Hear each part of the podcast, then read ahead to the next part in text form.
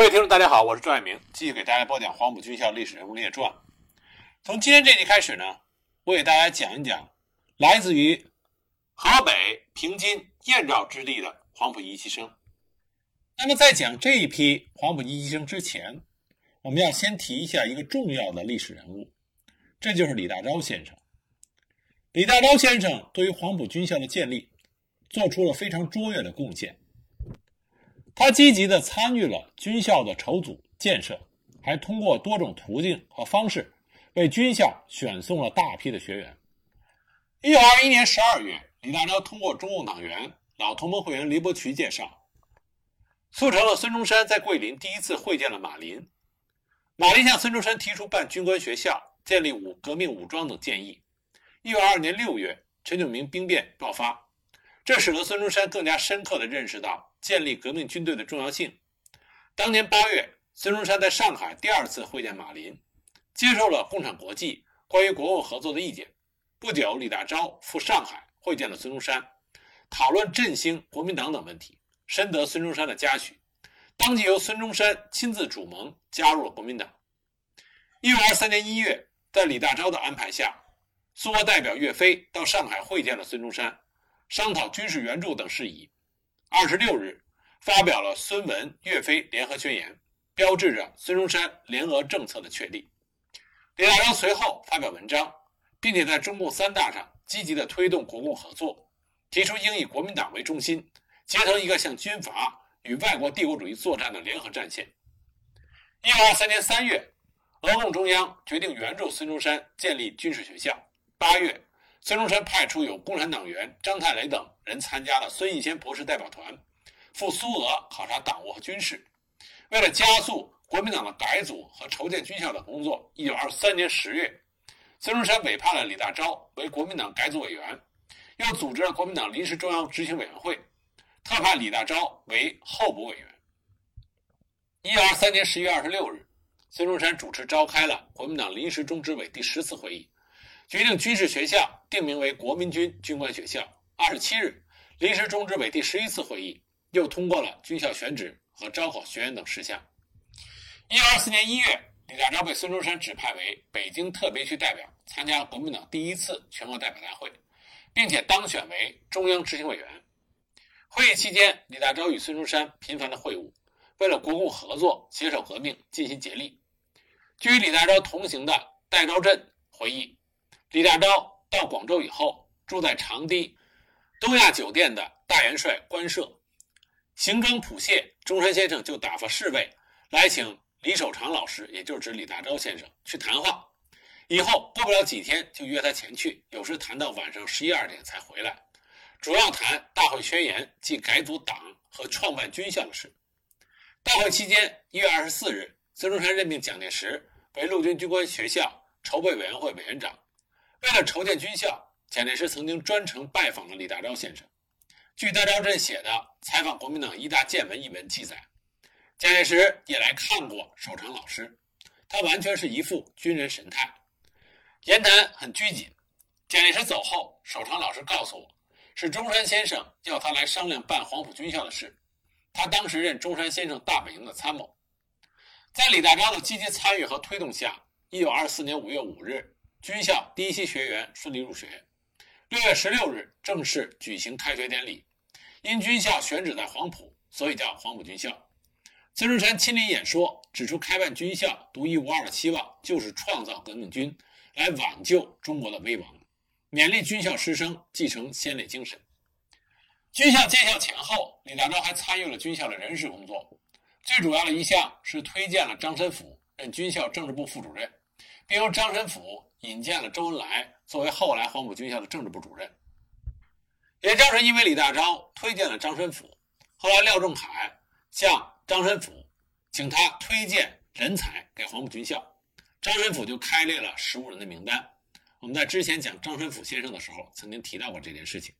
在这十五人名单中的第一名就是周恩来。除了推荐张申府以外，李大钊还从中共的北方区委调派了一批干部。南下参加黄埔军校工作，其中余树德、陈启修、安体成任第四期政治教官，韩林福任第五期政治教官。除了积极参与黄埔军校创办和人事工作，李大钊还通过多种途径为军校选送了大批的优秀学员。一九二四年二月，军校筹备处正式建立，开始面向全国招生。当时各省多在军阀的控制下，军校难以公开活动，只能委托参加一大的各省代表回籍以后代为招生。李大钊回到北京后，在国共合作的旗帜下，领导国共两党。为黄埔军校选送大批学员，仅第一期就选送了二十三人。这期学员中，由北京国民党系统选送的就有孙元良、曾国情等十三人；由中共北方区委等选派的中共党团员和进步青年有十人，其中江振寰、杨其刚、张尹涛、荣耀先和白海峰五人入校前已加入中共，占黄埔一期生入学前中共党员总数的近六分之一。啊这里我们可以看看这五个人的名字，大部分人都不知道这五个人。也就是从这集开始，我要给大家讲一讲这五位早期的中共党员，也是优秀的黄埔一期生，他们的人生经历是怎么样的。这五位由李大钊先生选送的中共早期的年轻党员，没有一人叛党，没有一人脱党，四位为中国的革命事业。奉献了自己的生命，只有一位看到了新中国的建立。而更为重要的是，李大钊非常注意从少数民族青年中为黄埔军校选拔学员。这项工作主要通过中共北方区委在北京的藏蒙学校中进行。北方是汉、满、蒙、回、藏等各民族聚集地带。一九二三年，李大钊就注意到民族问题的重要性。提出在北京蒙藏学校中发展中共党团组织，并提议设立北方区委领导下的民族工作委员会，派隶属于任何等地的韩林甫等人参与领导。李大钊还亲自深入到蒙藏学校学生中开展工作。在李大钊的努力下，荣耀先、乌兰夫等人先后入党。李大钊将部分的人选送到黄埔军校学习，这些学员分布于黄埔一二四五等期，总数约十三人。将李大钊选送到黄埔军校的国共两党学员，多数表现优异。而且在这个推荐过程中，李大钊非常注重通过黄埔军校为中国共产党培养军事人才。毛泽东曾经指出过，我们党虽然在1921年至1924年的三四年间，不懂得直接准备战争和组织军队的重要性；1924年至1927年乃至在其以后的一个时期，对此也还认识不足。但是从1924年参加黄埔军事学校开始，已经进入到一个新的阶段，开始懂得军事的重要。而这一过程中，李大钊发挥了重要的作用。他是中共早期领导人中重视军事工作的突出代表，尤其强调黄埔军校在建设革命军队中的重要性，指出黄埔军校造成的军队才能撑得起是真正的革命军，有志青年应该加入黄埔军校。投身于人民的武力的党军，向革命的战线上前进。他多方动员中共党团员报考黄埔军校。一九二五年，李运昌等人准备前往苏联学习，因为耽误了船期未能成行，李大钊就动员他们投考黄埔军校，不仅为他们详细介绍了军校的情况，还向他们指出学习军事的重要性。他说：“我们党要建立革命军队，进行国民革命，打倒军阀，打倒帝国主义。”非常需要懂军事的人。一九二五年底，李大钊又主持举办了中共北方区委党团员训练班，训练班在北大三院授课，学员二百人以上。李大钊从中选拔积极的分子，送往黄埔军校，还邀请了陈启修、陈乔年、赵世炎等人担任训练班的教员。这些教员后来大部分都前往了广州，参加黄埔军校和毛泽东主持的农民讲习所的工作。为黄埔军校建设和国民革命军北伐做出了贡献。在李大钊的影响下，中共北方区委等组织选送到黄埔军校的党团员中，涌现出中共军队历史上一大批优秀的将领。第一期的唐树领导了渭华起义，任西北工农革命军总司令；张颖涛领导了津南起义，任津南农民军司令；第四期的刘志丹参加了渭华起义，后任红十五军团副军团长、红二八军军长。李运昌曾任冀东抗日联军司令、冀尔辽军区司令员等职。第五六期中的徐光达、罗瑞卿在1955年被授予了大将军衔，张宗逊被授予上将军衔。1994年，中共中央军委确立的三十六位中国人民解放军军事家，刘志丹、罗瑞卿、徐光达都名列其中。李大钊为黄埔一期输送学员的途径主要是三种：第一种是通过国民党北京党部为军校选拔学员。李大钊通过国民党北京党部选派的学员分两类，一类是由李大钊亲自担任入校介绍人。一九九零年，台湾公布了黄埔军校原始档案——陆军军官学校学生详细调查表。孙元良二十多岁的时候就曾经说过：“说当年国民党北京党部主持人李大钊、谭锡红共选定了青年党员八人，赶赴上海参加初试。后来在孙元良晚年的时候，他又回忆，明确了八人的姓名。”他说：“被选定的八个人是我，也就是孙元良，还有曾扩情、关全斌、杨林、周慧元、耿泽生等六个四川人，和韩少文、陈以仁两个江西人。与详细调查表对照，孙元良所列的八人中，李大钊为入校介绍人的有曾扩情、周慧元、陈以仁、孙元良和韩少文五人。这五人都是北京高校的毕业生。”除了上述五人之外，详细调查表中还有萧红、陆杰、石美林等五人，也是李大钊具名介绍。也就是说，李大钊亲自担任介绍人的就有十名一期的学生。李大钊通过北京国民党党部选派的第二类学员，是由李大钊负责选派，但没有具名介绍。孙元良所述的八人中有关全斌、杨林、耿德生等三人。他们的入校介绍人没有填李大钊，也没有填北京特别区的其他代表。综合详细调查表和孙元良的回忆，上述十三人都是李大钊通过其主持的国民党北京党部选派，其中十人由李大钊亲自具名介绍，因此这十三人属于北京国民党系统自身从高校学生中选拔派送的学员。他们中的部分人以李大钊为入学介绍人，履行的入学手续。李大钊在其中主要是以国民党北京党部负责人和国民党党员的身份发挥了作用。那么，李大钊为黄埔一期输送学员的第二种途径，是由中共北京党组织选拔，以国民党名义派送。一九二三年六月，李大钊在中共三大上当选了中共中央执行委员，并且任中共中央驻北京委员。七月，中共北京区执行委员会兼中共北京地方执行委员会成立。负责领导北京、直隶、热河等地的党群工作。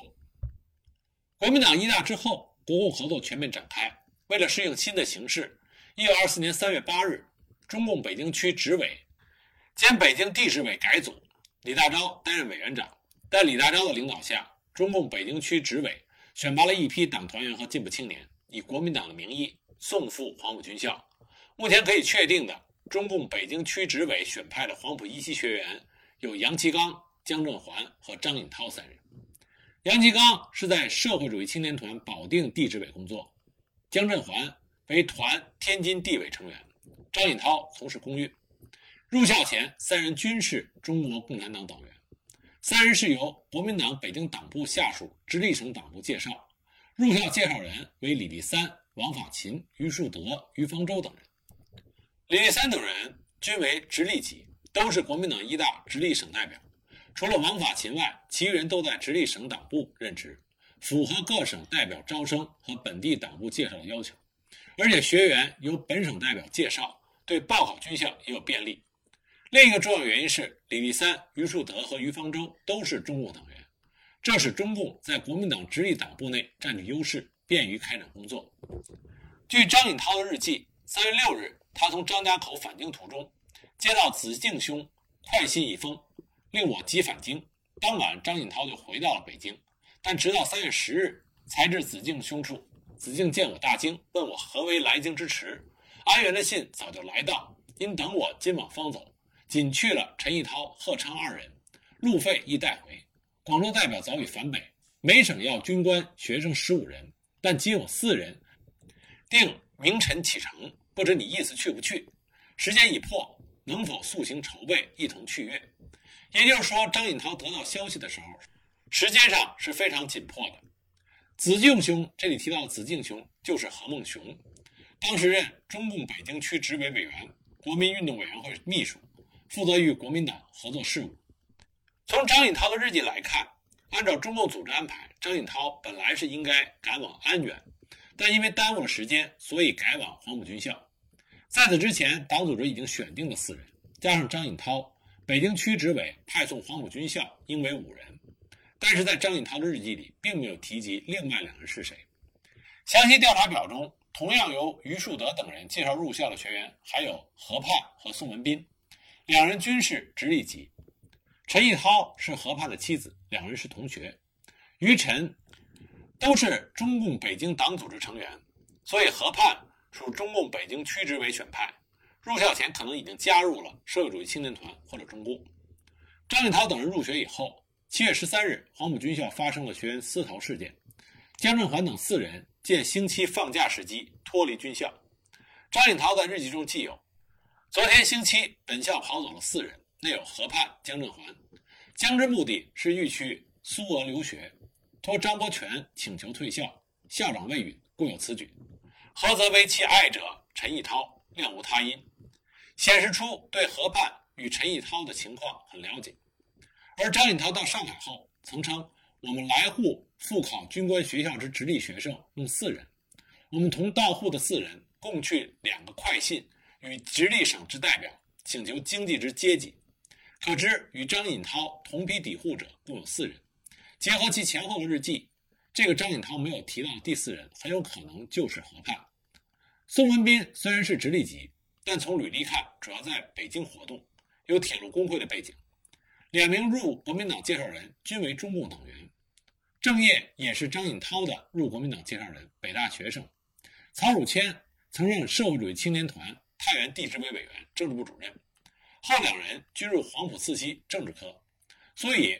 宋文彬是由中共北京区执委从铁路工会中选拔的学员，何宋二人身在北京，却由于树德等直隶代表介绍入校，因省级关系以外，还是利用中共控制了国民党直隶党部的优势。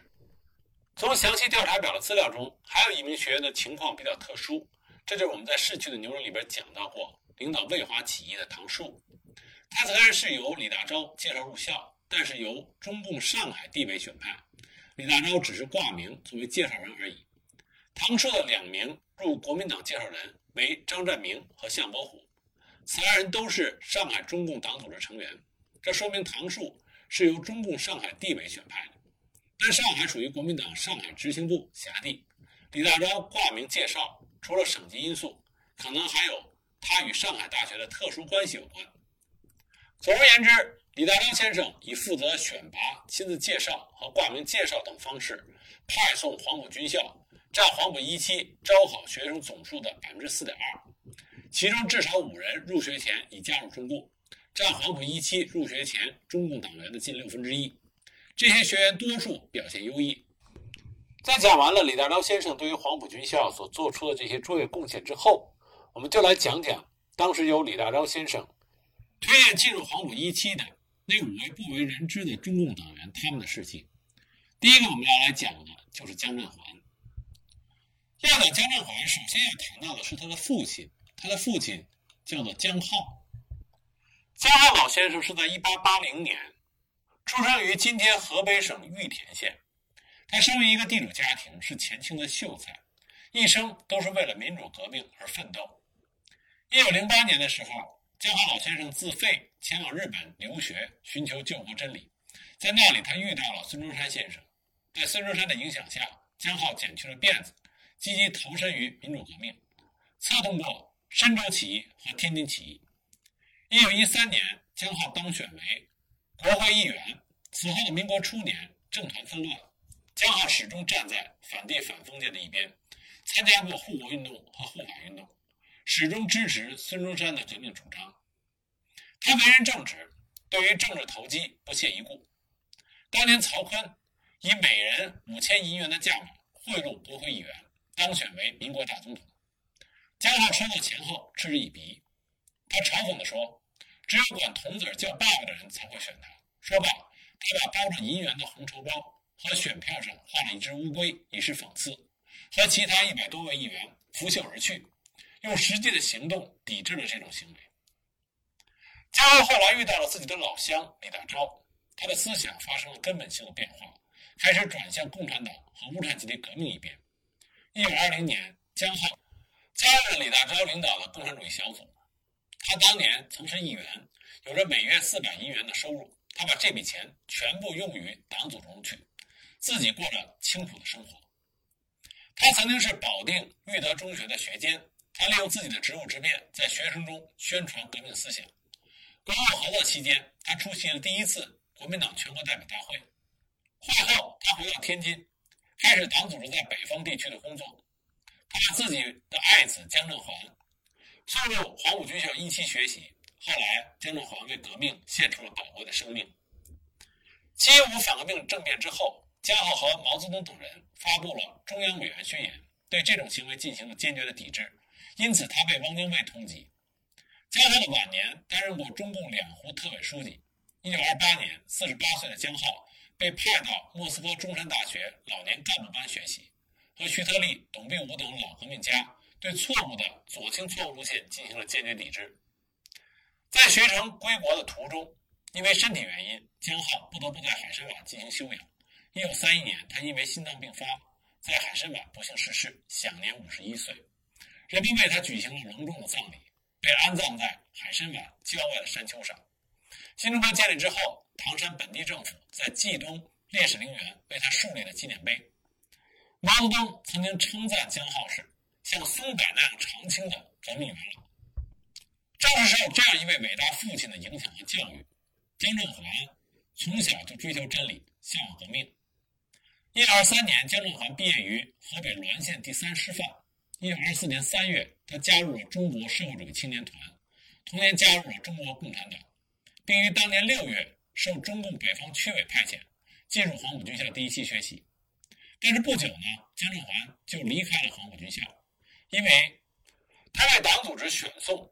去苏俄的莫斯科东方大学留学。一九二五年十月，江振环奉调回国，任社会主义青年团天津地委组织部长。中国共产党第三次全国代表大会之后，他以个人名义加入国民党，被推举为天津市党部执行委员。天津市中国北方的工业中心，在中国共产党天津地委的领导下，江振华积极执行党的指示，不畏艰险，不辞辛苦，深入到爱国工人群众中。宣传反对爱国的道理，第一次在天津的纺织工人中建立了共产党的组织和天津纺织工会以及工人俱乐部和学校，领导工人群众开展与资本家、工头、工贼的斗争。他与余方舟、安庆生、邓超等同志一起，并肩领导了天津各界革命运动，深受广大工人、学生的尊敬和爱戴。为了深入到工人群众中去，往往每天清晨四点，江振环。就从离工业区几十里路的英租界赶往工人群众的驻地，趁着早晚换班之际，深入到低矮昏暗的工区窝棚，和劳苦大众促膝谈心，利用每一个机会向人们讲述着革命的道理。但是很不幸，一九二六年三月，奉系军阀取代了同情革命的冯玉祥部，重新占领了天津。直隶督办楚玉璞为了镇压革命，在天津设立了直鲁联军密探局。秘密逮捕共产党人和革命志士。楚玉璞当上直隶的保安司令之后，他出身土匪，非常的残暴，对革命党人进行疯狂的镇压。这里我们要注意到的是，楚玉璞他镇压的不是中国共产党人，而是中国共产党和国民党两个党派的革命者。当时在英租界义庆里四十号，筹建了以共产党员和国民党左派为骨干的国民党直隶省。天津市两个执行委员会机关，根据革命工作的需要，中国共产党的党团员是以个人名义加入了国民党。当时直隶省党部的负责人就是江振华的父亲江浩，于方舟任执行委员。到了一九二六年下半年，白色恐怖就非常严重了。一九二六年十月，在玉大沙场捕获了国民党员三人，在严刑讯问下，被捕者背叛了革命，陷入了国民党。在京活动的内情，同时，保安司令部获得了共产党人在各租界设立机关秘密活动的报告，随即大破坏、大逮捕的开始。十月二十三日下午，天津警察局勾结英租界工部局，前往义庆里四十号的国民党天津市党部查抄，封闭了机关，将在机关办公的共产党员和国民党员姜振环、陆继忠、王纯善、马增玉四人逮捕，将国民党党纲、孙中山演说集和许多宣传品和文件连人带物一起交给了英租界工部局，并且派暗探在义庆里卧底。以便逮捕前去机关的革命同志。姜振环等被捕之后，在《华北晚报》工作的共产党员及时发出了消息，使得同志们能够闻讯从速躲避。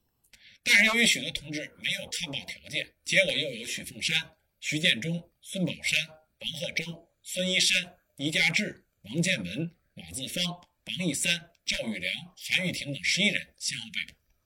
事后经英租界工部局调查，证明他们确系。国民党员查抄的文件书籍也全是国民党。本不想引渡，但由于军阀当局多次派人向英国领事交涉，直到通过外交部干预，英国方面妥协了，用两部汽车将被捕者引渡给天津警察厅。在那里，这十五位共产党员和国民党员的革命人士受尽了酷刑，但他们毫不屈服，表现了革命者的英雄气概。我们注意，这里这十五位不仅仅是共产党员。也有国民党员，这些被捕的革命者，没有人背弃自己的信仰。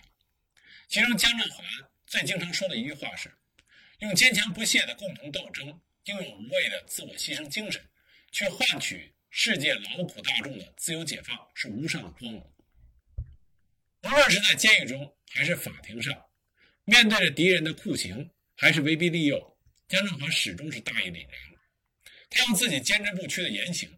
鼓舞着难友顽强斗争，为了使党组织不再遭受损失，他机智地用针尖在香烟上扎成密码传递出去，告诉狱外的同志们注意保护自己，坚持不懈地进行斗争。五个多月的铁窗生活，他没有一天停止过斗争，脸上也从未失去过任何的笑容。在天津建党纪念馆珍藏的一张十五烈士摄于看守所的集体照片上，姜振华席地而坐，凛然不屈。尽管镣铐在身，他年轻的脸上略带微笑，没有一丝的惊慌与懦弱。党组织曾经多方的设法营救这十五位烈士。姜振华的父亲姜浩当时远在广州，闻讯之后立即筹款，并且对担负营救重任的王继恒说：“你赶快回去组织营救，不要只救振华一个人，要设法营救所有被捕的同志。”尽管组织上采取了措施。但也没有能够救出这些被捕的革命者。当时唯一允许对这些革命者进行探望的，就是张振环新婚燕尔的妻子。当时姜振环见到妻子以后，安慰她，让她保重身体，并且鼓励她，让她坚强的、堂堂正正的活下去。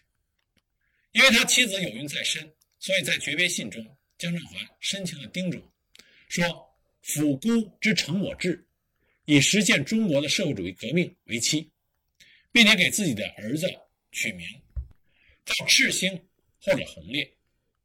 同时，在信中他还写下了“报好头颅待嫁姑，愿卿莫作无畏哭”的诗句。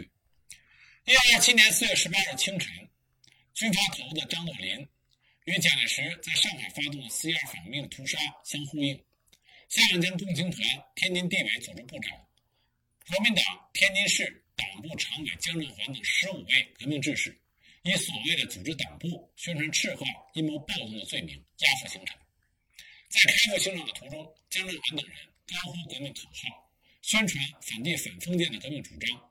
沿街的群众被他们的英勇壮举所感动，他们牺牲的时候巍然屹立，高呼“打倒帝国主义，打倒军阀，国民革命万岁，中国共产党万岁”，将年轻的生命奉献给了。中国人民的解放事业。行刑之时，姜振环挺身骂贼，拒绝下跪受刑，被连击三枪，倒地含恨而终，时年只有二十三岁。这十五位烈士是为了中国新民主主义革命而献身的革命者。一九三一年，天津各界人士为了纪念他们，在中山公园立碑，以示纪念。